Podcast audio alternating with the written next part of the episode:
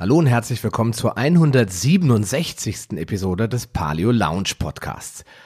Heute habe ich wieder mal meinen netten Kollegen Fabian Völsch von Brain Effect im Interview, denn der hat mich vor ein, zwei Wochen angesprochen und gesagt, Mensch, Sascha, hast du nicht Lust mit mir ein Interview zu machen zum Thema CBD?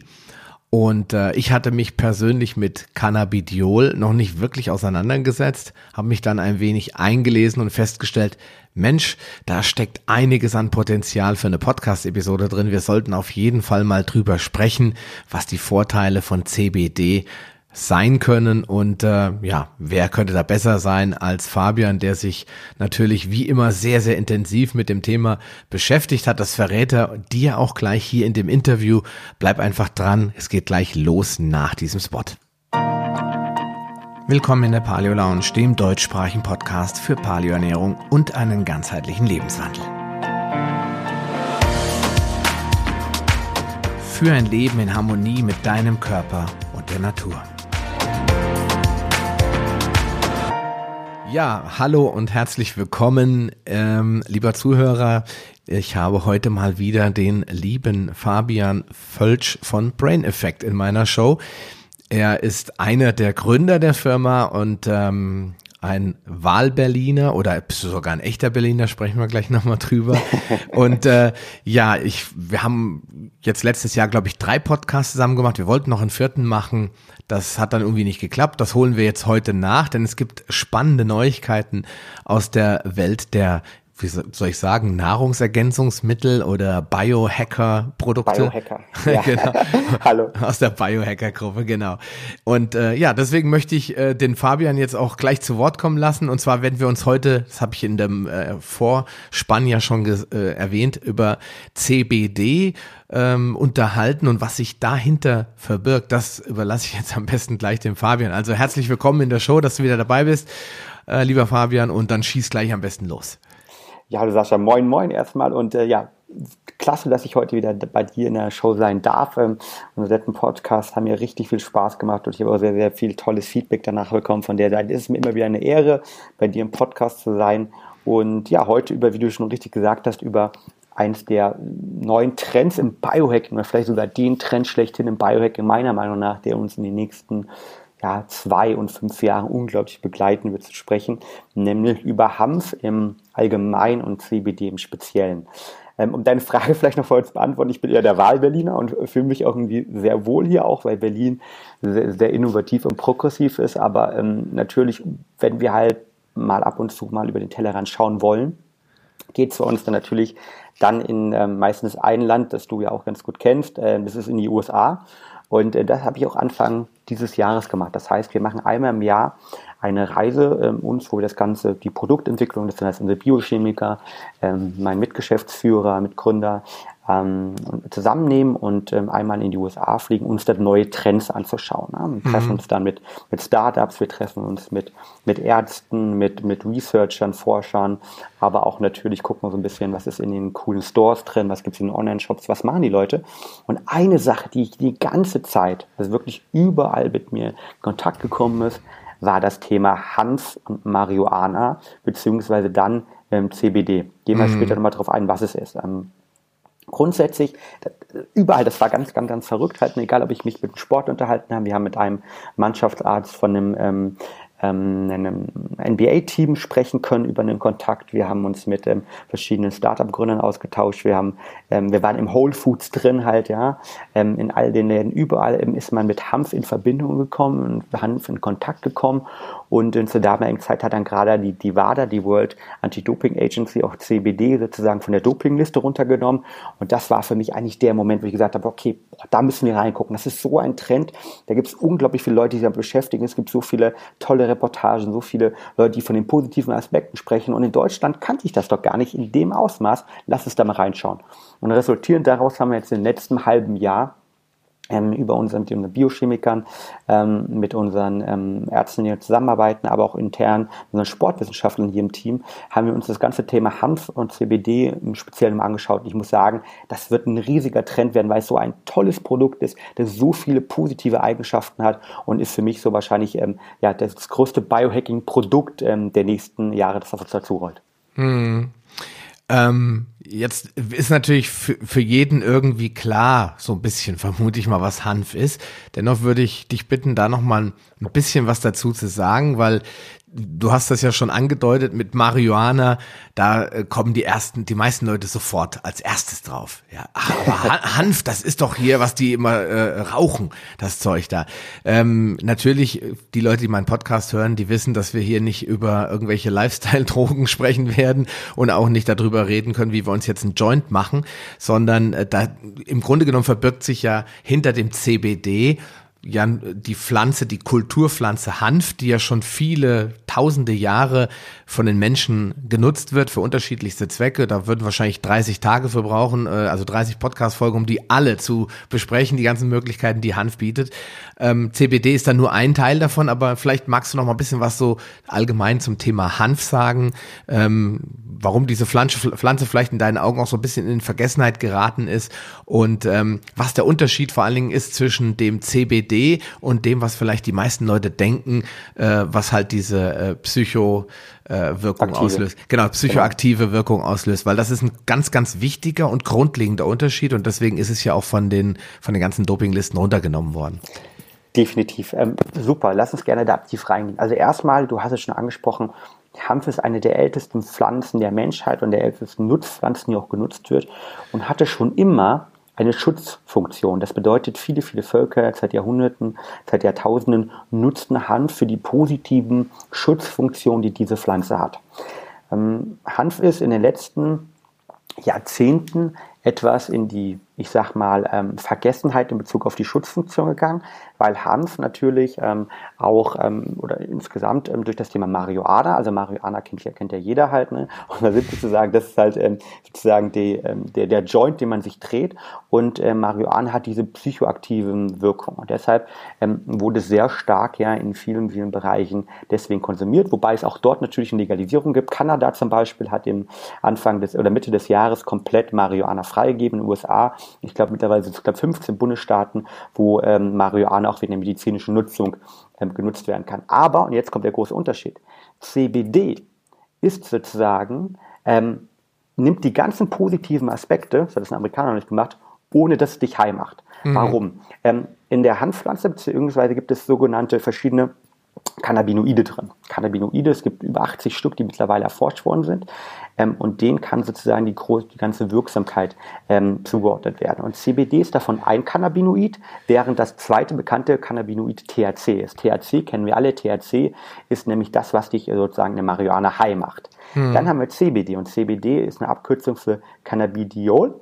Und ähm, das hat all die positiven Aspekte oder einen Großteil der positiven gesundheitlichen Aspekte des Hanfes ohne eine psychoaktive Wirkung zu haben und ohne Nebenwirkungen zu haben. Das heißt, es, du, man kann es, und das hat ein amerikanischer Sport so schön gesagt halt, ja, you have all the positive effects, but it doesn't get you high. Ja? Also das heißt letztendlich so viel wie, äh, man kann viele der positiven Aspekte von Hanf äh, nutzen, ohne dass es in irgendeiner Art und Weise einen High macht, weil es keinen psychoaktiven Effekt hat, ohne dass es Gewöhnungseffekte hat und ohne dass es sozusagen äh, irgendwelche bekannten Nebenwirkungen hat. Und das ist der Grund, warum natürlich aktuell viele sagen, boah, das ist so ein krasser, spannender Stoff. Ähm, es gibt unglaublich viel Research in der Sporthochschule Köln zum Beispiel, beschäftigt man sich gerade sehr stark damit ähm, um das Thema äh, Schmerzen, Regeneration sich bei Sportlern anzuschauen. Es gibt in der Schlafforschung viele Leute, die das äh, nutzen. Und ich zum Beispiel habe ähm, damals, als ich CBD in den USA genutzt habe, ich habe ja meinen Aurora-Ring auch immer dabei und auch mein, meine Apple Watch, wo ich einen anderen Schlaftracker noch drauf habe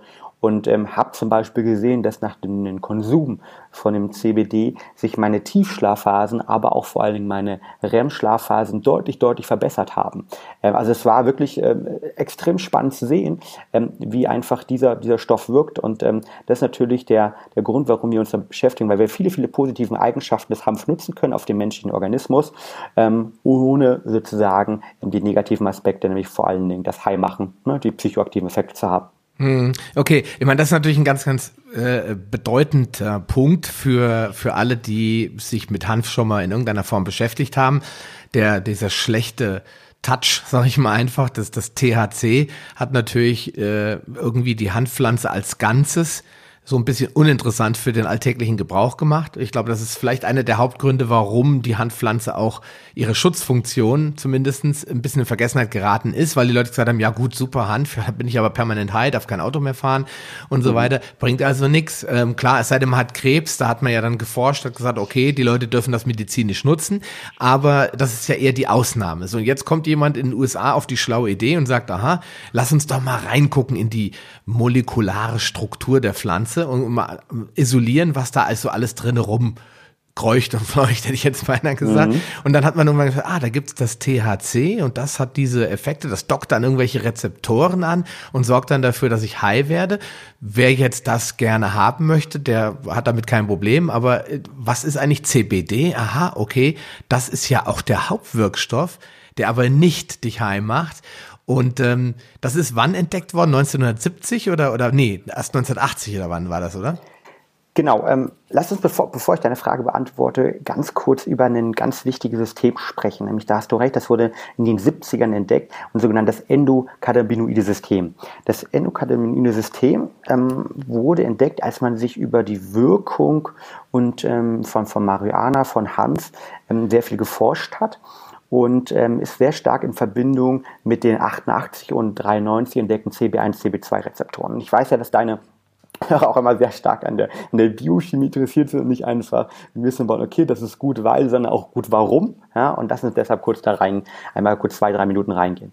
Hm, es ist nämlich so, dass das eigentlich noch relativ innovativ ist. Ähm, und wenn man über das endokannabinoide System spricht, ähm, muss man wissen, dass es ein Teil unseres Nervensystems ist. Mhm. Und es monitort vielleicht, das kann man sich so vorstellen, den konstanten Wechsel zwischen aufbauenden und abbauenden Prozessen, also sogenannten anabolen und katabolen Prozessen, die ja unserem Körper für eine Balance sorgen. Mhm. Und ist deshalb in, in ganz, ganz vielen regulatorischen Prozessen drin, die zum Beispiel unsere Hormone regulieren und die Stimmung regulieren, die Verdauung regulieren, aber zum Beispiel auch Entzündung und Schmerz, die alle Teil sozusagen der Reaktion, die dann in anabolen und katabolen Prozesse gipfeln sind.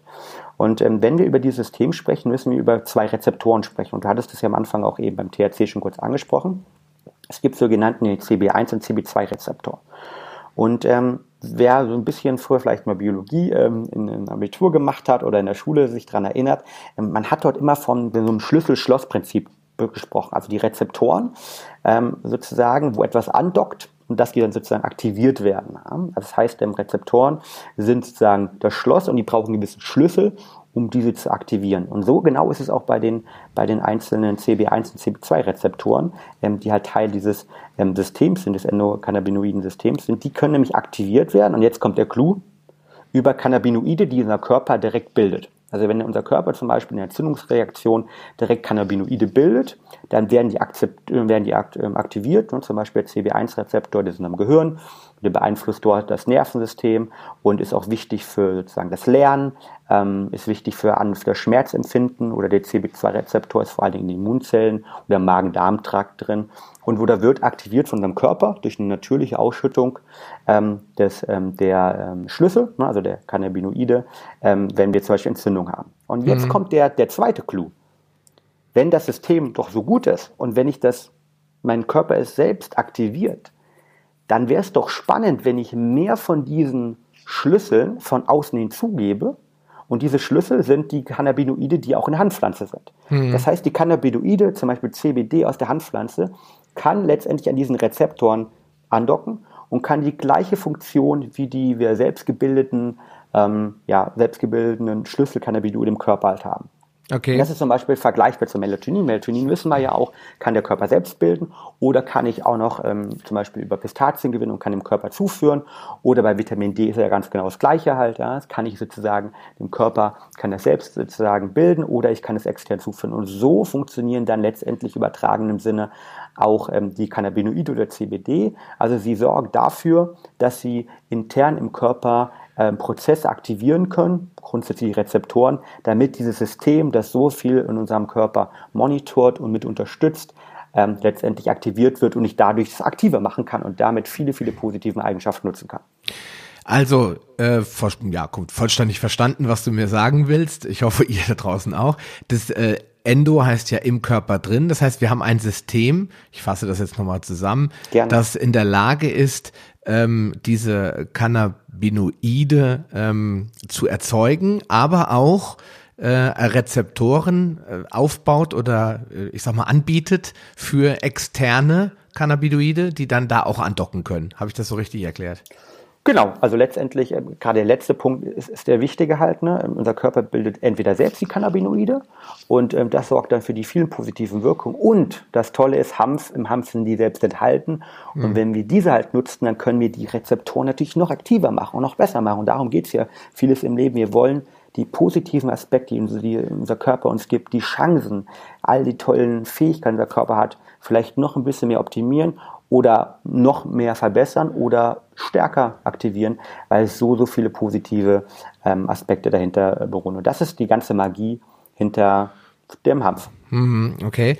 Also wenn ich jetzt, äh, jetzt muss ich die Frage muss ich natürlich stellen, weil es kommen ja immer wieder Leute sagen, ah, das braucht man alles nicht, äh, Hauptsache man ernährt sich gesund, ähm, dann hat man auch alles im System. Was ist denn deiner Meinung nach einer der Gründe, warum wir vielleicht zu wenig äh, Cannabinoide im System haben, warum wir nicht ausreichend selbst produzieren. Ich sag mal, ich habe jetzt, Moment habe ich dir eben, glaube ich, im Vorgespräch erzählt, äh, irgendwie so einen Nerv eingeklemmt. Äh, das passiert mir ab und an mal und da tut mir jetzt der Rücken weh. Ja, jetzt könnte ich ja sagen, das System muss ja so schlau sein zu sagen, pass mal auf, der hat Schmerzen, also fangen wir mal an, Cannabinoide zu produzieren, damit die Schmerzen gelindert werden. Warum tut er das unter Umständen nicht? Fehlen uns irgendwelche Nährstoffe, damit er das kann? Oder ist das einfach evolutorisch so, dass das verkümmert ist ein bisschen? Gibt es dazu irgendwelche wissenschaftlichen Untersuchungen? Hm. Also da gibt es in dem Kontext keine direkten Studien, die das jetzt ähm, sozusagen untersuchen, die mir bekannt sind, aber ähm, ist natürlich hier mit, mit vielen Sachen. Ähm, Punkt eins ist natürlich so, dass wir alle Menschen unterschiedlich sind. Das heißt, es gibt Menschen, ähm, wo halt ähm, der Prozess und ähm, wo die Ausprägung des sogenannten endokannabinoiden Systems halt sehr stark vorhanden ist und das sehr, sehr gut funktioniert. Mhm. Es gibt natürlich ähm, andere Menschen, das ist nicht der Fall. Und da haben wir natürlich wie alles, ne, unser, unser Körper ist ja ein, ein unglaublich adaptionsstarkes System. Und wenn ich halt meinem Körper konstant zum Beispiel im Sport Schmerzen, Regenerationssachen aussetze, dann kann es natürlich sein, Punkt eins, dass er sich adaptiert Mhm. Punkt zwei hängt das natürlich auch aber damit zusammen, wie viel Reiz ich meinem Körper aussetze. Also ob ich ihn konstant sozusagen trainiere oder nicht. Und wir alle kennen das mal ganz simpel gesprochen, ne? wenn wir am Anfang trainieren, der erste Muskelkater, mhm. ja, der ist höllisch halt, wenn ich zum Beispiel mhm. mal CrossFit zum ersten Mal mache. Wenn ich dann 10 oder 15 Mal gemacht habe, hat mein Körper mittlerweile Prozesse schon aktiviert. Das heißt, da können wir den Körper einfach über die externe sozusagen zugeben, unterstützen, dass gewisse Anpassungsprozesse schneller stattfinden. Das ist so der erste Punkt. Okay. Der, der zweite Punkt ist natürlich ganz klar, ähm, der Körper, ähm, Körper und auch ähm, letztendlich die anabole, katabolen Prozesse sind im aufbauenden und abbauende Prozesse. Und so ist der Körper schon evolutionsbiologisch ähm, sozusagen strukturiert und aufgebaut. Das heißt, ich habe immer was Aufbauen, ich habe was Abbauendes. Mhm. Und wenn ich jetzt sozusagen diesen Prozess unterstützen möchte, kann ich das natürlich ebenfalls auch nochmal durch eine, durch eine externe ähm, ja, Zureichung, Supplementierung machen. Und das Dritte ist zu sagen, das auch ganz wichtig sein muss, ähm, wir müssen unser Körper ja als Gesamtsystem sehen.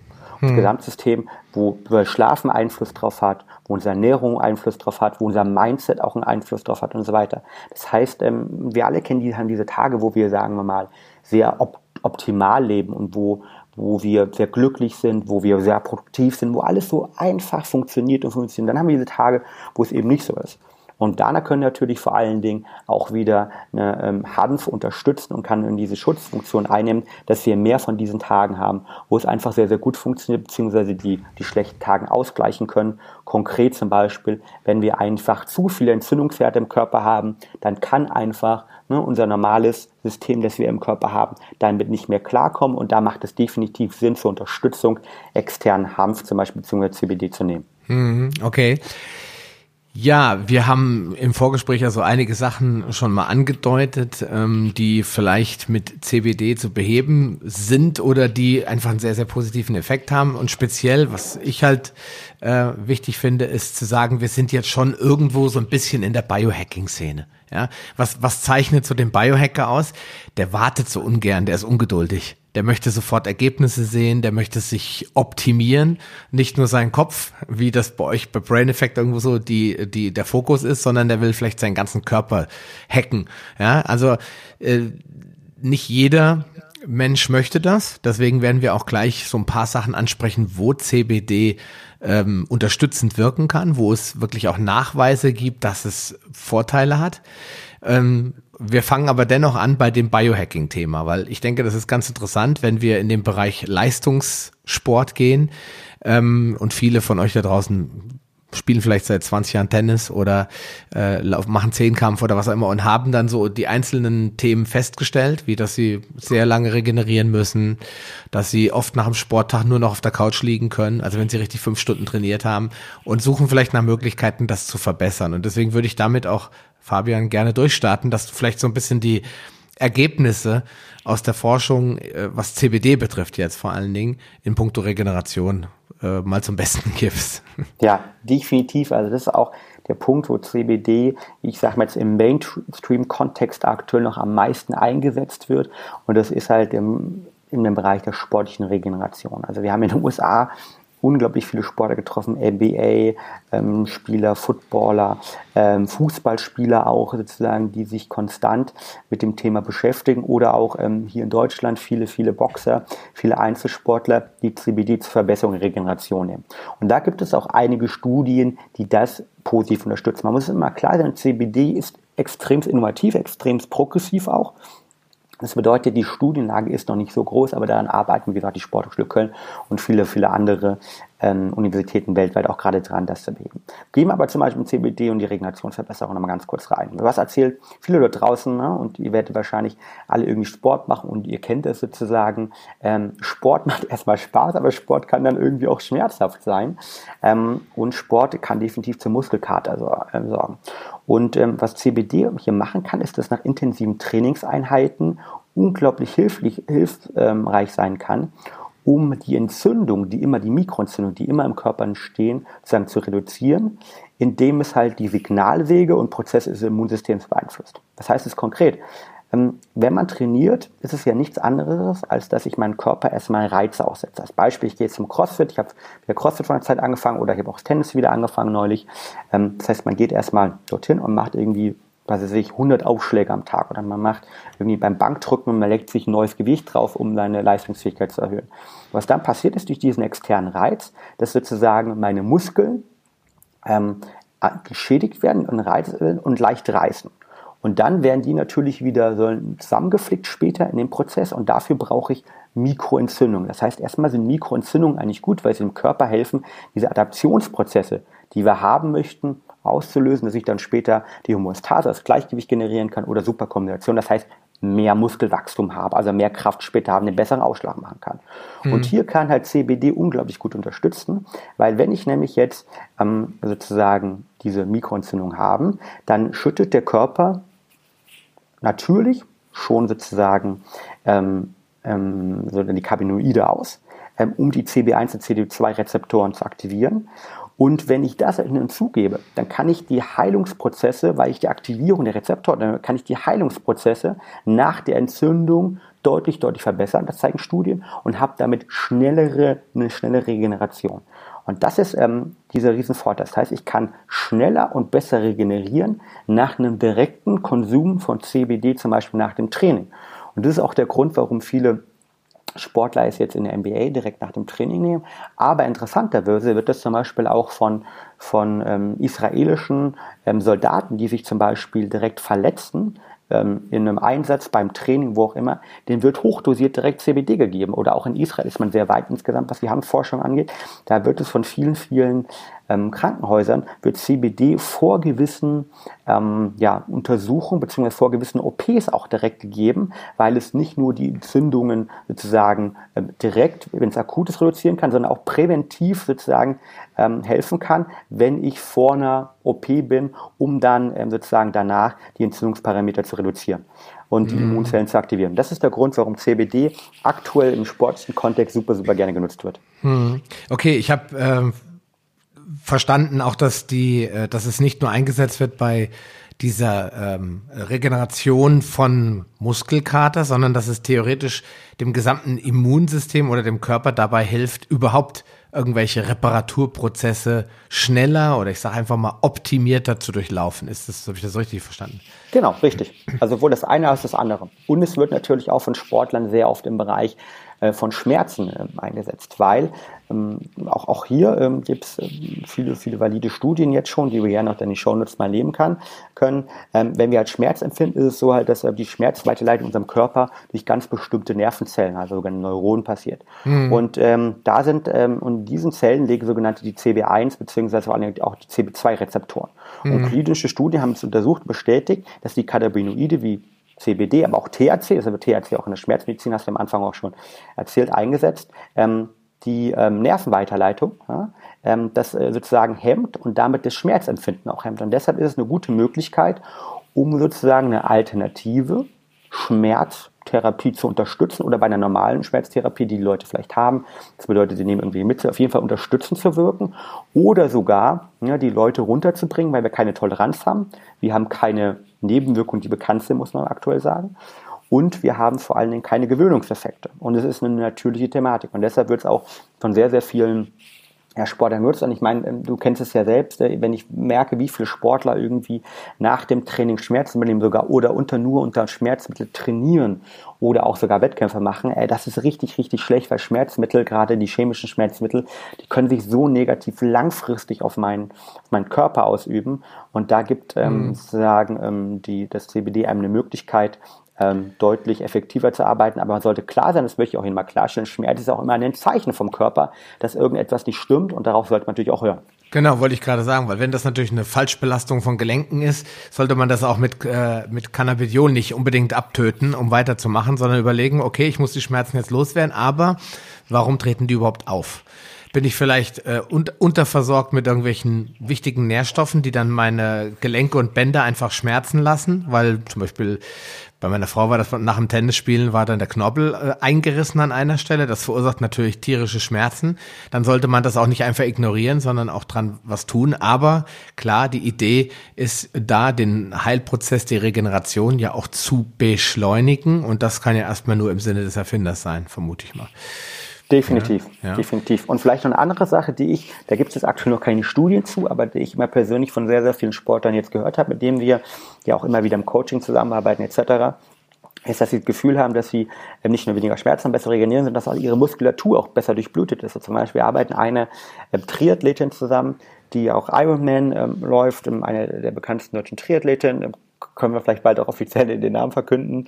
Ähm, sind wir gerade jetzt auch sozusagen offiziell dabei, ähm, sie zu unterstützen und nicht nur zu, ähm, zu coachen, trainieren. Und ähm, die sagt zum Beispiel, dass ihre Muskulatur, nachdem die CBD genommen hat, gefühlt besser durchblutet wird und wärmer ist. Und wer mal so ein langes Triathlon-Training gemacht hat, die, die sind jetzt zum teilweise Jungs und Mädels ähm, drei, vier, fünf, sechs Stunden auf der Straße beim Radfahren. Ähm, und gerade so ne, zum Schluss ist halt so, dass es ja nur noch ein Kampf gegen den Körper ist und dass die Muskulatur nicht mehr so gut durchblutet wird, dass sie auch deutlich, deutlich kälter wird, ähm, dass die Körpertemperatur bei manchen Leuten wahrgenommen sich auch reduziert. Ähm, das sind alles Zeichen einfach von diesen unglaublichen Belastungen, die auf den Körper anschauen. Und da hat sie das Gefühl, dass sie besser sich durchblutet und deutlich wärmer sich die Muskulatur gerade in den letzten Phasen anfühlt und weniger friert. Das so als subjektive ähm, Beobachtung noch äh, von zwei, drei Leuten, die ich aber schon mehrmals jetzt gehört habe. Mhm. Okay, ja gut, das äh, spricht natürlich auch für CBD im, im Kontext von Leistungssport und Dauer, Ausdauersport vor allen Dingen, wo die Muskulatur eben vielleicht nicht kurzfristig spontan belastet wird, sondern vielleicht sogar längerfristig, wie bei einem Triathlon zum Beispiel. Und ähm, solange das in meinen Augen alles in einem normalen Rahmen abläuft und die Leute nicht das nutzen, um krankhaft viel zu trainieren, da ist der, die ist der, der schmale Grat, ne? den, den kennst du bestimmt auch, aus, dass die Leute sagen, ah super, ein neues Mittel, damit ich noch irrsinniger und noch länger trainieren kann. Ja, zum Glück hören hier wahrscheinlich die meisten Leute, die hier zuhören, sind jetzt keine Olympioniken, sondern sind, mhm. äh, ich sag mal, wie du immer so schön sagst, Büroathleten, ja, oder Alltagshelden. Das sind halt Leute, die äh, eben schon irgendwo den Zusammenhang sehen zwischen Schmerzen, Schmerzlinderung und so weiter und CBD und sagen, okay, das kann nützlich sein, ähm, aber jetzt das vielleicht gar nicht für sowas brauchen wie Leistungssport. Wobei, und das, da muss ich nochmal einhaken, das Thema Schmerzlinderung ist natürlich für viele ein großes Problem, weil auch in, ich glaube, in Deutschland sind äh, letztes Jahr 2,5 Milliarden äh, Schmerztabletten verkauft worden oder verordnet worden. Das ist ja noch schlimmer. Also es sind also quasi 2,5 Milliarden Schmerztabletten verordnet worden und verkauft wurden wahrscheinlich mehr. Ja, das heißt, es gibt ja Leute, die kaufen die einfach so. Ja, ich, wer war nicht schon mal in der Apotheke hat gesagt, äh, 400 Milligramm Ibuprofen, 20 Stück bitte. Ja, äh, da fragt keiner mehr, haben Sie dafür ein Rezept? bis, mhm. bis 400 Milligramm gar kein Problem. Das heißt, Schmerzmittel kann man ja fast schon direkt sagen, haben sich zu einer richtigen Lifestyle-Droge entwickelt, weil wir ja auch immer leistungsfähiger sein wollen und auch immer weniger bereit sind, mit Schmerzen zu leben. Und viele, und das kenne ich aus meinem eigenen Umfeld, jetzt nicht mal Leistungssportler, sind ja nicht mal mehr gewillt herauszufinden, woher die Schmerzen eigentlich kommen. Weil ich zum Beispiel jetzt hier mit meinen Rückenschmerzen vor zehn Jahren hätte ich einfach eine Tablette eingeworfen. Richtig. Heute mache ich mir Gedanken, warte mal, warum macht mein Rücken jetzt Probleme? Was kann der Grund sein? Und wie kann ich das vielleicht abschalten? Ja, das ist ein ganz, ganz wichtiger Punkt. Also nochmal betonen, wir wollen hier niemanden dazu motivieren, sich jetzt mit CBD abzutöten, schmerzempfindlich, äh, äh, unempfindlich zu werden quasi, sondern wir wollen, dass man damit trotzdem bewusst umgeht, aber weiß, okay, es gibt keine Nebenwirkung, es gibt keine bekannte Abhängigkeit, weil auch THC ja gar nicht involviert ist in die ganze äh, Kette. Und wir haben auch keine ja, Gewöhnung im Sinne von, dass ich dann irgendwann doppelt und dreimal so viel brauche. Das ist ja, geht ja einher mit der Abhängigkeit. Auf der einen Seite hat der Körper eine Toleranz irgendwann aufgebaut und wirkt, dann wirkt es nicht mehr, muss also viel mehr davon zu mir nehmen. Und auf der anderen Seite habe ich dann eine Abhängigkeit und komme gar nicht mehr runter. Ja, was, das ist beides alles nicht gegeben bei CBD, zumindest zeigen Studien das eindeutig, dass es nicht so ist. Und es gibt natürlich noch das, den letzten Punkt, den ich gerade erwähnt habe, dass sich ähm, ich sag mal, eine gleichbleibende Wirkung habe und dass ich dann nicht sagen kann, okay, jetzt funktioniert es halt nicht mehr. Jetzt habe ich jahrelang das Zeug gefuttert und ja, insofern. Warum ist das so? Liegt das nur an THC oder kann man von THC, also von der klassischen Marihuana, von dem Joint äh, auch gar nicht abhängig werden? Ich habe das noch nie geraucht, deswegen kann ich da nicht mitreden. ja. Gibt es da ja. irgendwelche Untersuchungen zu, die sagen, dass THC kann aber abhängig machen, weil dieser psychedelische Effekt oder psychoaktive Effekt mhm. da ist? Ähm, man muss da, glaube ich, bei Abhängigkeiten immer unterscheiden zwischen sozusagen der körperlichen Abhängigkeit der psychischen Abhängigkeit. Ähm, also von der körperlichen Abhängigkeit ähm, gibt, ist es mir nicht bekannt, dass THC besonders stark abhängig machen kann, beziehungsweise eine körperliche Abhängigkeit hat, sondern ich glaube, die Abhängigkeit, die viele Leute haben, ist dann vor allen Dingen, also wir sprechen jetzt von einem Normalo, der jetzt nicht für Schmerzlinderung raucht, sondern ich sag mal einfach normal, um sich runterzubringen halt, ja. Also wir sprechen jetzt nicht vom medizinischen Cannabis, sondern irgendwie von, von dem Drogenkonsum, ähm, wo natürlich THC ähm, und auch das Marihuana definitiv ein Problem ist, ist in der psychischen Abhängigkeit. Ähm, da gibt es natürlich die meisten Abhängigkeiten, aber auch von dem, es gibt ja sogenannte Indexe, ähm, wo es darum geht, wie Drogen sozusagen wirken und was sie für eine Gefahr für das eigene Individuum, für sich persönlich, aber auch für sozusagen die Allgemeinheit haben. Und da sind äh, interessanterweise halt ja ähm, eher Alkohol und natürlich die ganz harten Drogen wie zum Beispiel Heroin möglichst hoch ähm, und ähm, haben eine hohe Gefahr für sowohl sich selbst, aber auch für die für die, ähm, ja, für die Gesellschaft im Allgemeinen. Aber natürlich, äh, da ist Marihuana insgesamt sehr, sehr niedrig anzusehen. Also gibt es eine spannende Studie, kann ich gerne auch mal in den Show Notes verlinken. Ich war sehr ähm, ja, ich muss sagen, erstaunt, als ich dieses Chart neulich gesehen habe, ähm, weil da einige der Stoffe, ähm, die der eine oder andere Biohacker, es gibt ja viele Biohacker, die sich auch mit Pilzen arbeiten, sowohl für gesundheitliche Aspekte, aber auch ein paar Pilze können sozusagen ähm, psychoaktive Wirkung haben ähm, sich damit beschäftigt oder ich weiß nicht, wer jetzt mal ein bisschen sich in der Biohacking-Szene umsetzt, aber interessanterweise Mainstream, da gibt es auch mittlerweile einige, einige Sachen, aber ganz klar ähm, CBD nicht abhängig, weder körperlich noch psychisch und bei THC ist es eher das Psychische. Mhm. Gut, das ist äh, das für mich, mich wundert jetzt der Alkohol ehrlich gesagt nicht weil dann, äh, da macht es dann einfach irgendwann auch die Masse. Ne? Das heißt, es ist leicht und billig zugreifbar. Also ich komme jederzeit, in, wenn ich ein bestimmtes Alter habe, natürlich komme ich an Alkohol ran. Da gibt es keine, keine Grenzen, da gibt es höchstens die Schamgrenze, wie lang äh, halten das deine Freunde aus, wenn du da besoffen durch die Gegend fällst. Aber ansonsten ist es, ist Alkohol natürlich überall omnipräsent, jeder kommt ran, deswegen ist da wahrscheinlich die Gefahr der Abhängigkeit extrem hoch. Und bei den harten Drogen, logisch, die hauen halt auch massiv rein. Ja, und deswegen machen sie viel schneller abhängig als jetzt Marihuana, das äh, wahrscheinlich gefühlt viel weniger psychoaktive Stoffe enthält als prozentual jetzt als zum Beispiel Kokain oder Heroin oder Crystal Meth. Insofern äh, ist das für mich nachvollziehbar, aber positiv natürlich, und das ist ja die Botschaft dieses Podcasts, dass es nur das THC ist und das spielt jetzt für den, für die Vorteile der Handpflanze gar keine Rolle, weil ich kann mit CBD völlig nebenwirkungsfrei und ohne davon abhängig zu werden die gleichen Effekte rausholen, ja. Insofern, insofern doch eigentlich eine Revolution für die Medizin auch, oder? Definitiv. Also ich glaube, dass CBD insgesamt in der Medizin noch einen viel, viel höheren Stellenwert haben. Und wir haben mittlerweile die Israelis zum Beispiel, die ja insgesamt sehr progressiv sind, was das Gesundheitssystem angeht. Ähm, Habe ich schon Anfang gesprochen, da wird es in Krankenhäusern schon eingesetzt. Aber es gibt auch immer mehr Forschung ähm, im Rahmen dessen und natürlich durch die Legalisierung ähm, von Hanf ähm, in Kanada, in den USA wird es immer mehr. Würde es auch natürlich dort viel, viel mehr Forschung geben. Und ich bin davon überzeugt, dass es ähm, der Wissenschaft ähm, und der, gerade der Medizin sehr, sehr gut tun wird. Und vor allen Dingen aber auch wegen der zweiten Sache, über die wir noch gar nicht sehr gesprochen haben. Nämlich, wir haben ja eins der, der Haupt-Lifestyle-Probleme, die ja Büroathleten, Alltagsfans, die du angesprochen hast, ist ja, und das kennen wir alle, Stress. Also Stress ist ja ein Riesenproblem für unseren kompletten Organismus, für den Anti-Aging, für verschiedenste Bereiche. Mhm. Und ähm, da kann CBD auch ähm, unterstützen. Es gibt nämlich eine Studie von 1993 von brasilianischen Forschern, die damals schon gezeigt hat, haben, in, einem, in einer sehr guten Studie, dass CBD unser Cortisolniveau reduzieren kann. Also Cortisol ist ja das Stresshormon, das vorher kurzfristig gut ist, aber langfristig, wenn wir eben nicht runterkommen, ein Dauerstressproblem haben, sich schlecht auf die, die mentale Leistungsfähigkeit, aufs Gehirn, aber auch auf viele, viele andere Bereiche ist. Und da kann CBD wirklich dafür sorgen, dass wir Stress reduzieren und damit unser Cortisolniveau auch reduzieren können. Beziehungsweise vis-à-vis, ehrlich gesagt, also Cortisol reduzieren und damit unser wahrgenommenes Stressniveau reduzieren können, was unglaublich positiv ist. Und deshalb ähm, wird CBD auch in den USA jetzt immer mehr in, ähm, ich sag mal, in, in Wellness-Bereich eingesetzt, wo es darum geht, runterzukommen.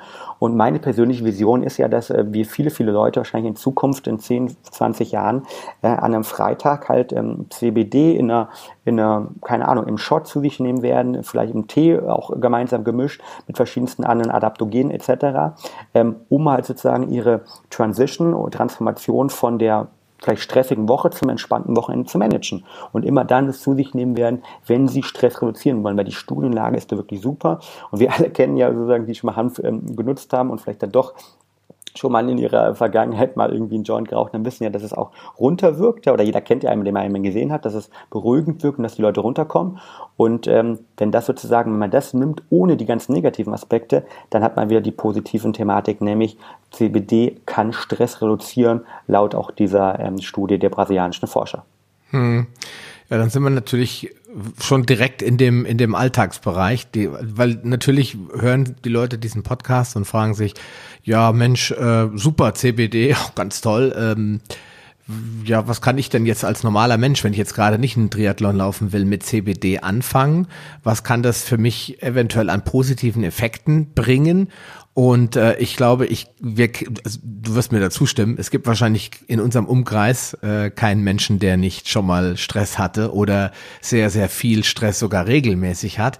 Wenn es mir dann hilft, in Verbindung mit ähm, mit CBD nicht nur weniger Stress zu empfinden subjektiv, sondern auch vielleicht äh, objektiv oder wirklich wirksam weniger Stress zu haben und dadurch im Umkehrschluss auch wieder besser zu schlafen ja, dann hat das ja auch äh, erstmal unbegrenzt viele weitere Effekte, weil wenn der Cortisolspiegel sinken kann auf ein normales Niveau und ich dann gut schlafe, bin ich am nächsten Morgen nicht nur besser erholt, sondern über die Nacht habe ich auch einen besseren Effekt auf meine Fettverbrennung, weil wie wir alle wissen, ist, dass die Fettverbrennung ja nur dann funktionieren kann, wenn der Cortisolspiegel unten ist oder auf einem normalen Niveau ist äh, und nicht, wenn ich auf Dauerstress bin. Ne? Dann essen wir ja auch viel Bullshit und äh, stopfen uns Fastfood rein, wenn wir unter Stress stehen. Und dann nehmen wir nicht ab, weil der Körper hält an seinem Fett fest, weil er äh, eben unter Stress steht und sagt, wer weiß, wann ich das nochmal brauche. Ja?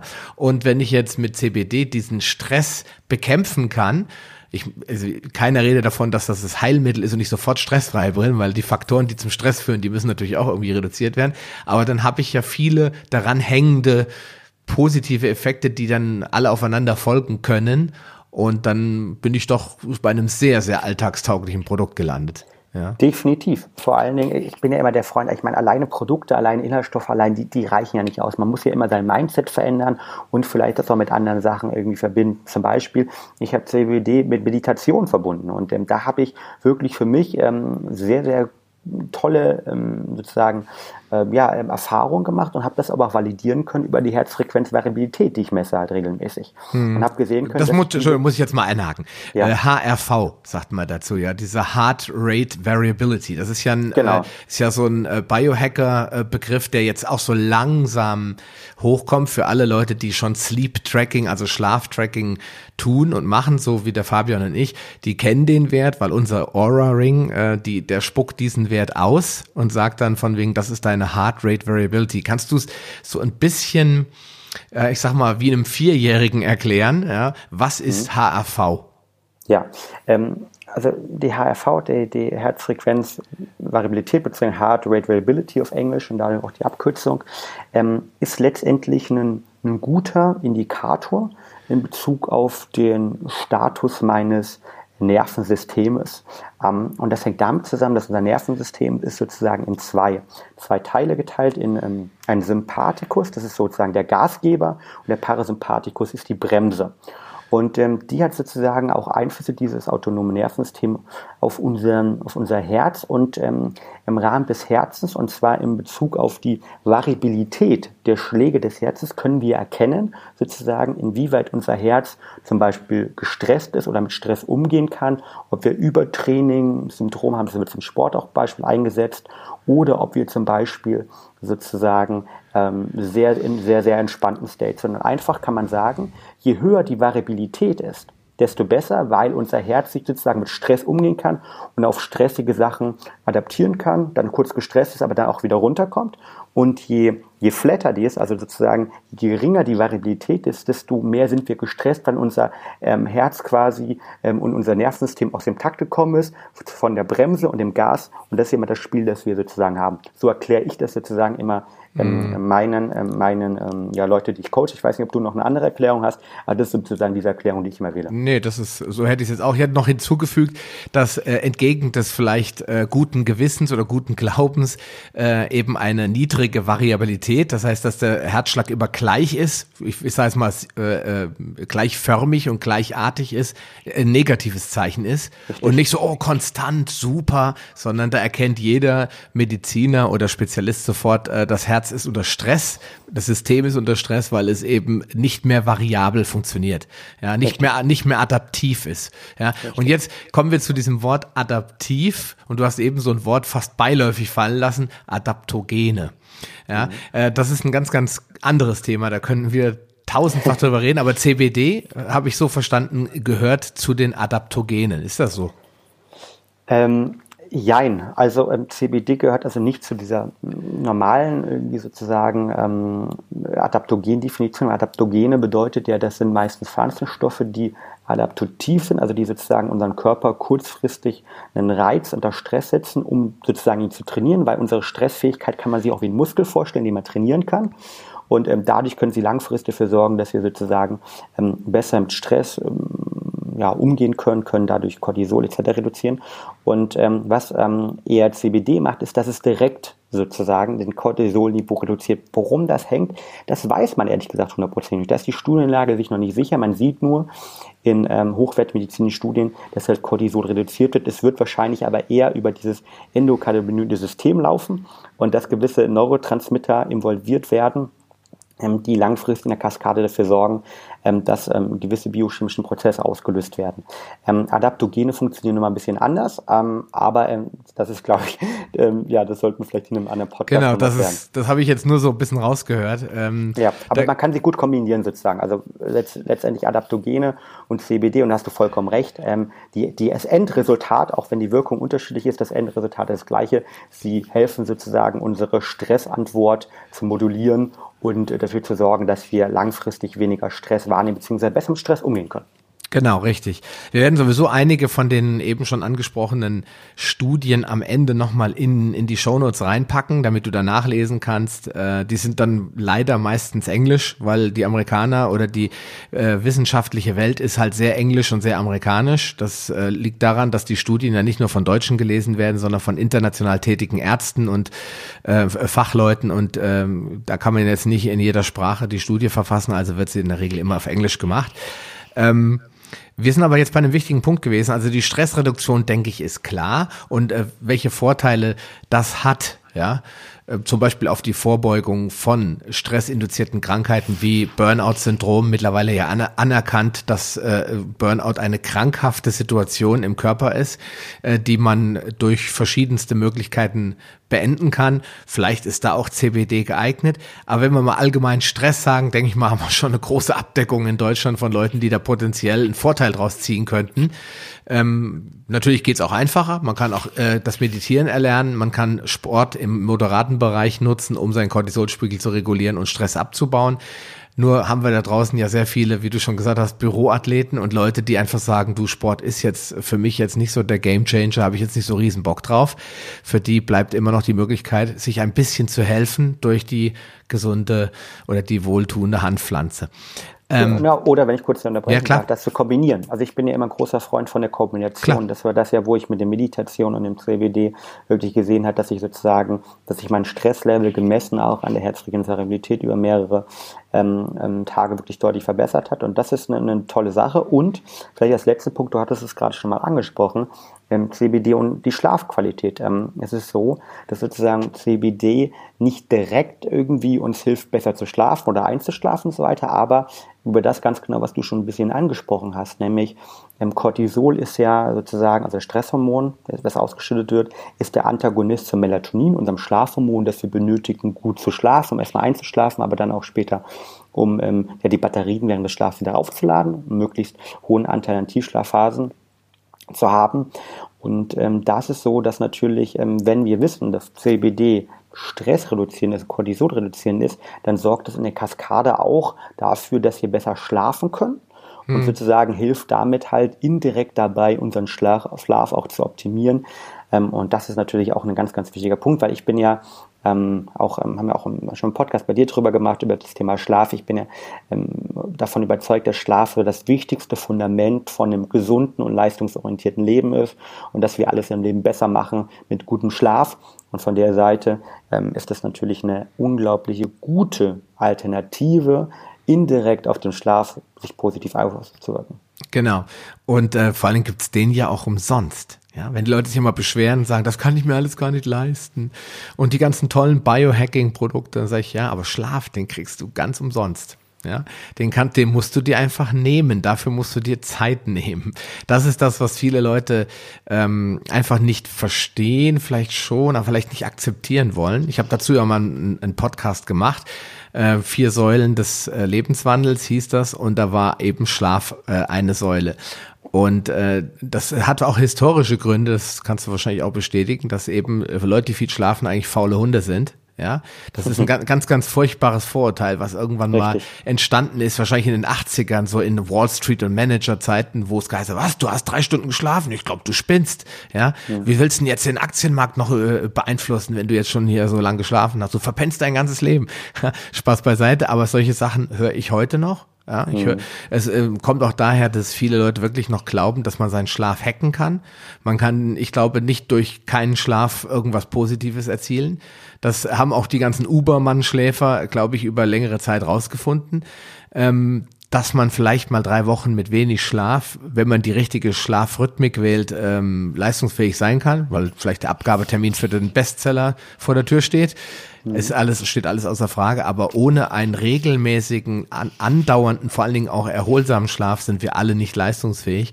Und da sei äh, nur erwähnt, dass CBD vielleicht helfen kann, aber wenn du dir die Zeit zum Schlafen nicht nimmst und immer unter Stress bist, weil du sagst, ich will nicht schlafen, ich habe noch so viel zu tun, dann wird es auch nichts bringen, wenn du jetzt CBD-Öl nimmst. Definitiv. Ganz, ganz richtig. Es kann halt nur unterstützen für die Leute, die ja sagen, okay, ich kann eben nicht einschlafen, ich krieg's halt nicht hin, sozusagen, ähm, ich komme nicht runter und da kann es eine, eine valide Möglichkeit sein. Genau. Jetzt haben wir gesprochen über Schlafen, die äh, Schlafqualität haben wir die äh, darüber gesprochen? Was äh, gibt's da noch mal was? Ähm, du kannst jetzt besser einschlafen, aber mhm. was was hat den Einfluss auf die Qualität? Weil du hast es gerade gesagt, die meisten Leute kennen ihre Qualität nicht. Ich, wir beide haben so einen, einen Ring, viele Leute haben das auch. Es gibt Sleep Tracker von x verschiedenen äh, Herstellern und alle spucken sie irgendwelche Daten aus. Und manchmal stellt man fest, hm, meine REM-Phase war heute Nacht nur 30 Minuten und die Deep Sleep Phase, also Tiefschlafphase, war vielleicht 45 äh, Minuten. Das, und dann ist das vielleicht sogar noch markiert als nicht optimal. Und jetzt fragt sich natürlich derjenige, ja, was mache ich da falsch? Lege ich mich hin? Ich schlafe gefühlt eigentlich sofort ein. Nächsten Morgen wache ich auf. Warum ist das so schlecht? Äh, und, wie kann CBD da äh, positiv auf die Qualität Einfluss nehmen?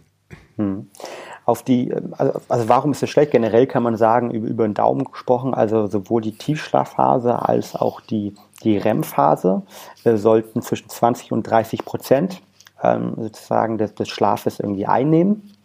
Ähm, 20 Prozent ist ein guter Wert, 30 Prozent kommen die besten Leute hin, ähm, die eine optimale Schlafqualität haben.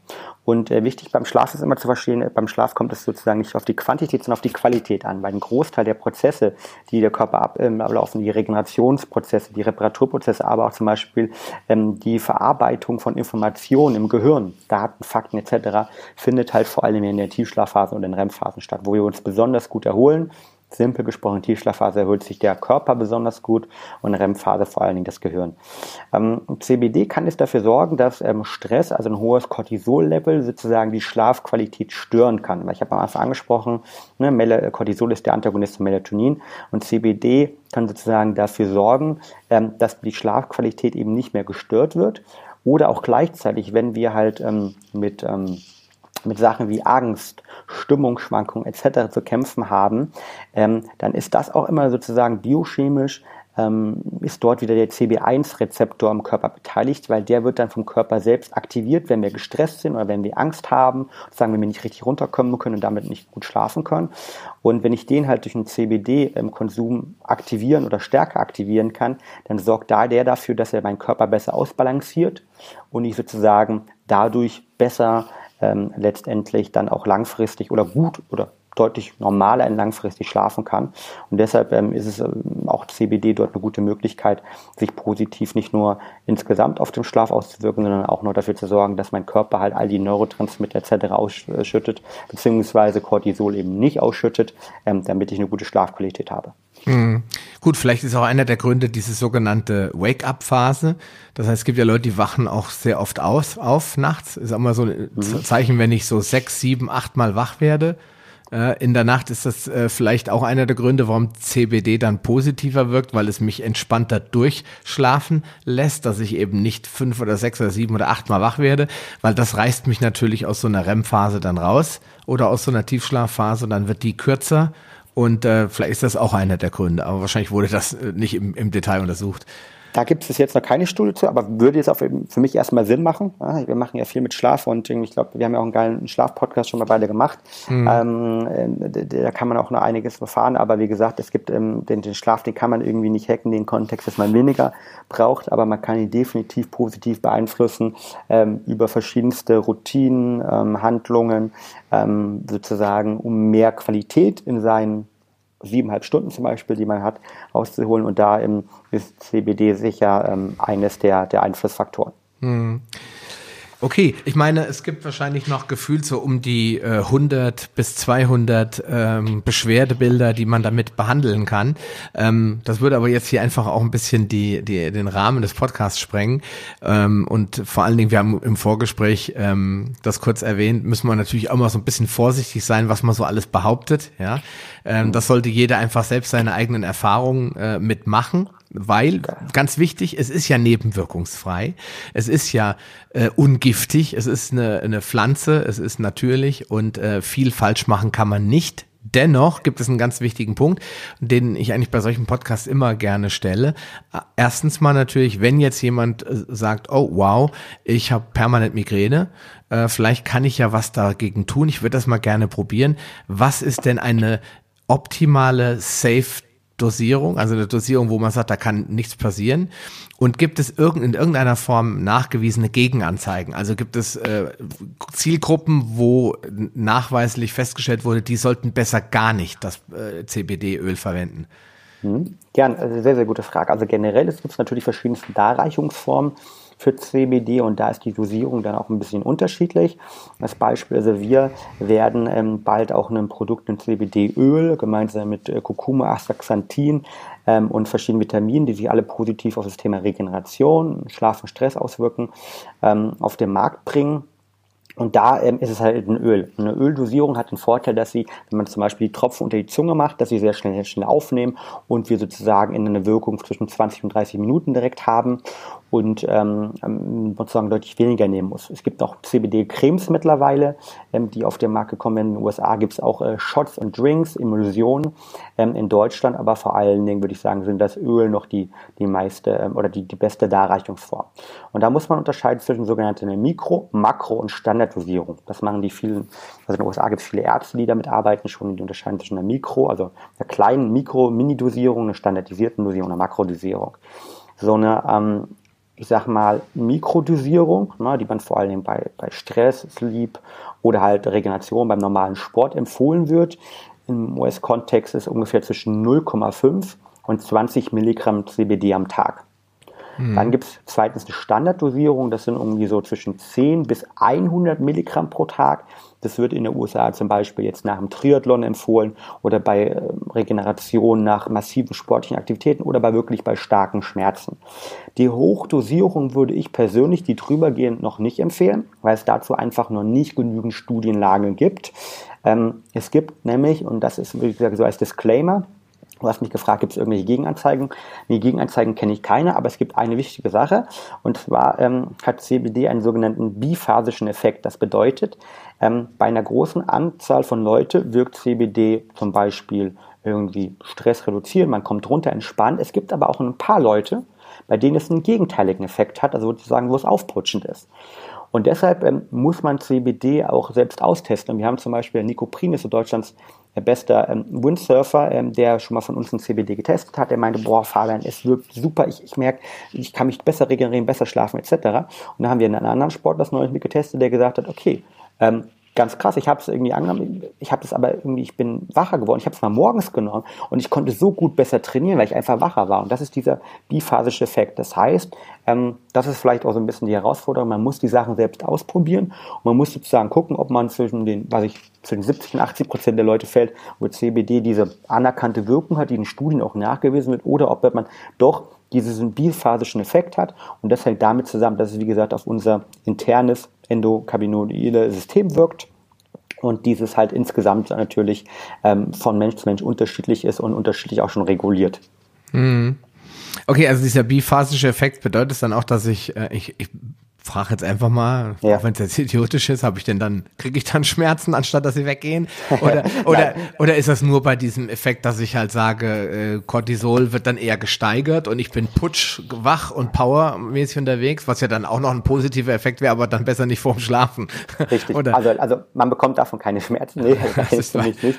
Aber es geht vor allen Dingen um, um das Thema halt, ne, genau, dass bei manchen Leuten halt dann eher aufputschen wirkt, ja, oder bei manchen Leuten eben sozusagen ähm, eine beruhigende Wirkung hat.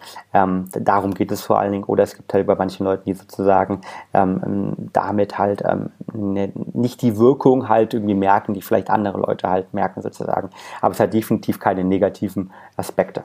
Hm, okay, das die Frage muss man natürlich stellen, weil äh, sonst heißt es dann nachher, ja, ähm, was heißt denn jetzt gegenteiliger Effekt? Bei allen mhm. Effekten dann gegenteilig oder nur bei manchen? Ja.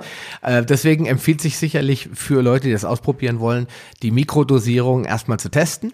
Und Korrekt. zwar mal zu schauen, was passiert da eigentlich. Vielleicht das einmal morgens und einmal mal abends zu nehmen und mal zu gucken, äh, was passiert, wenn ich es morgens nehme, wie fühle ich mich, wenn ich es abends nehme.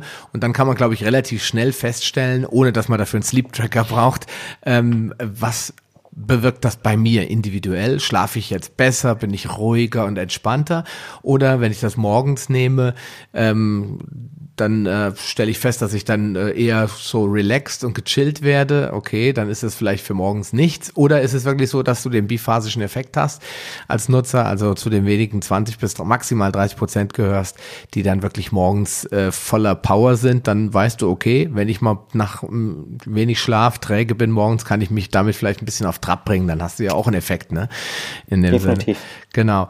Ähm, Fabian, du hast es eben schon kurz angedeutet, ihr plant ähm, eins eurer Biohacking-Produkte danach äh, oder da äh, in diese Richtung aus auszubauen oder auszurichten. Ja, du hast schon so ein paar Inhaltsstoffe angedeutet, äh, die da so mit rein sollen, weil ihr seid ja dafür bekannt, dass ihr nichts irgendwie isoliert anbietet. Also jetzt so einfach CBD-Öl so lieblos auf den Markt schmeißen, das ist nicht so ganz euer Ding. Genau. ihr geht dann schon hin und sagt, okay, was passt da noch gut dazu, damit ich dann irgendwie so ein, äh, also ein angepasstes Produkt habe, das für eine Zielgruppe passt und nicht für tausend Zielgruppen, sondern für eine spezielle. Kannst du schon was dazu sagen, wann das Produkt voraussichtlich verfügbar wird? Ähm, oder sagst du, okay, wir sind doch in, mittendrin, das wird wahrscheinlich noch ein paar Monate dauern? Nee, gerne. Also das kann ich gerne machen. Das ist auch ein bisschen exklusiv jetzt ja quasi auch bei dir.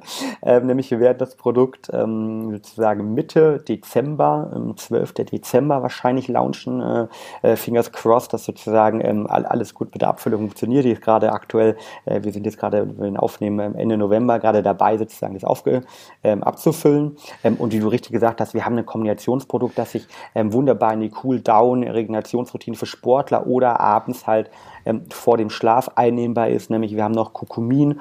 Ähm, ich glaube, Kurkuma, Kurkumin kennt viele auch aus deinem Podcast, glaube ich, schon öfters mal ein Thema gewesen. Ähm, wir haben Astaxanthin noch mit drin, auch eine vegan, ähm, vegetarische Variante und Vitamin E, die sozusagen alle sich positiv auf das ganze Thema der Regeneration auswirken, runterkommen, Stress, also für die Büroathleten, für die Sportler, die sozusagen ähm, besser abends vorm Schlafen gehen oder nach dem Sport ähm, runterkommen wollen. Und da ist es ein integraler Bestandteil. Haben die ersten Tests jetzt auch gemacht, die sind super ähm, angelaufen, haben das Ganze, wie gesagt, über über ähm, Sleep Tracker getestet, über Herzfrequenzvariabilität, die wir angesprochen haben.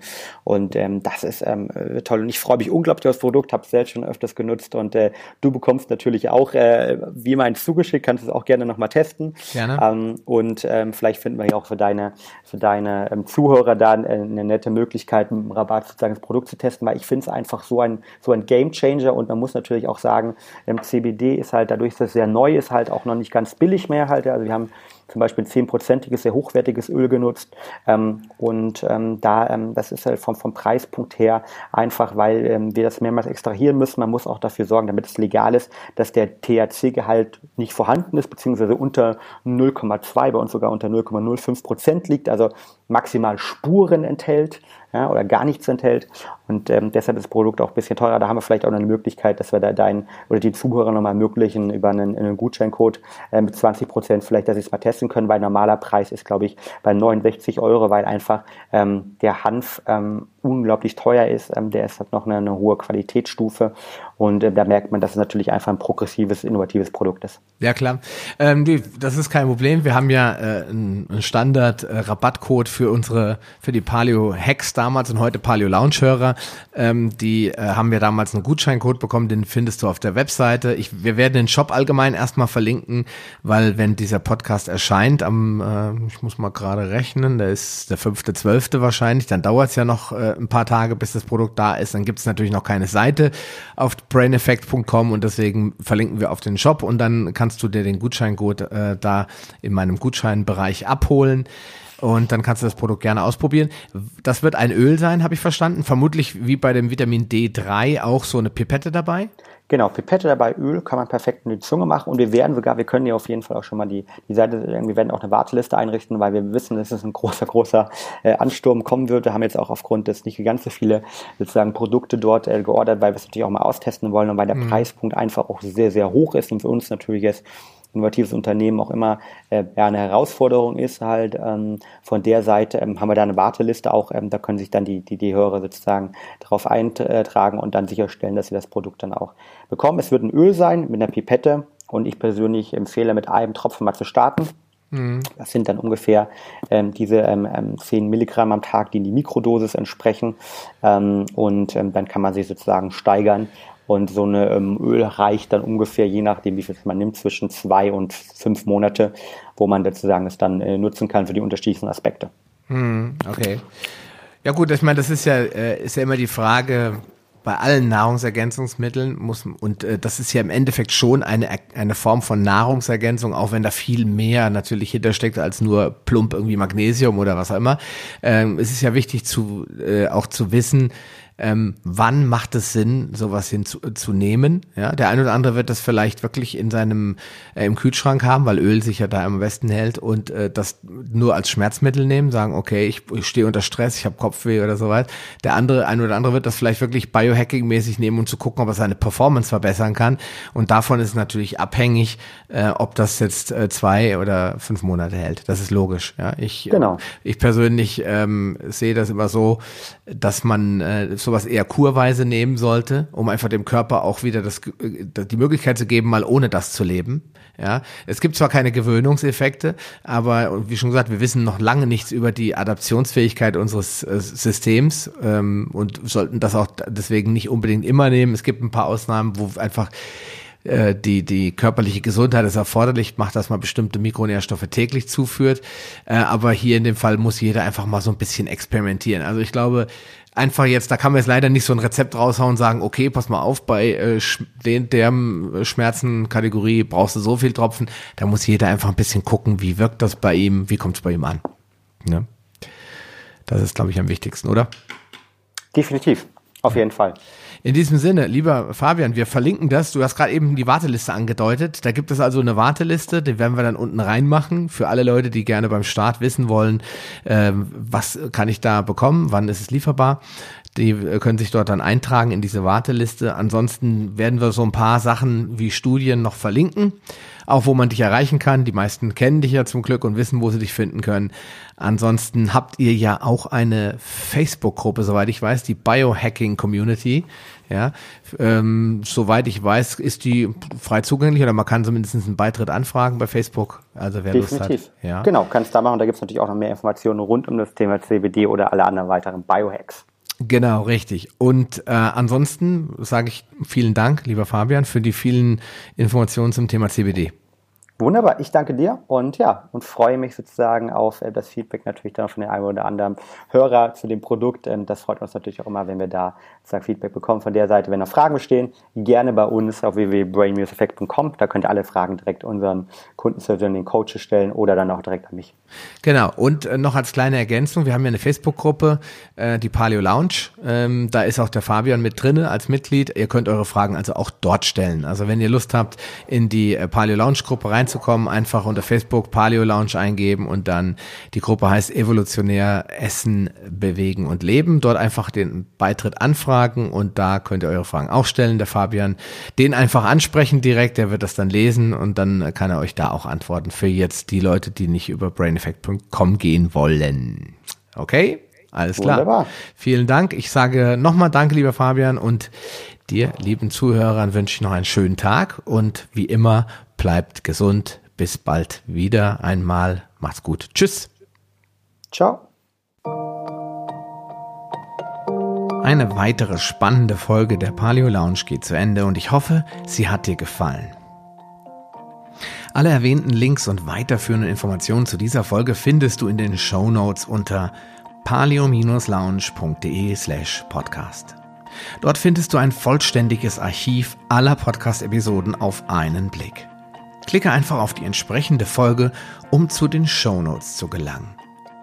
Wenn du tiefer in die Welt der Paleoernährung einsteigen willst, dann möchte ich dich herzlich dazu einladen, ein Teil meiner Paleo-Bewegung zu werden. Die Paleo Akademie ist ein kostenloser Mitgliederbereich für alle Leser und Hörer der Paleo Lounge und bietet dir jede Menge spannender Informationen, um dich aktiv bei der Erreichung deiner Ziele zu unterstützen. Du kannst dich ganz einfach unter paleo-lounge.de slash Mitgliederbereich registrieren. Den Link findest du natürlich auch in den Show Notes. Ich wünsche dir viel Erfolg. Bleib gesund, dein Sascha Röhler.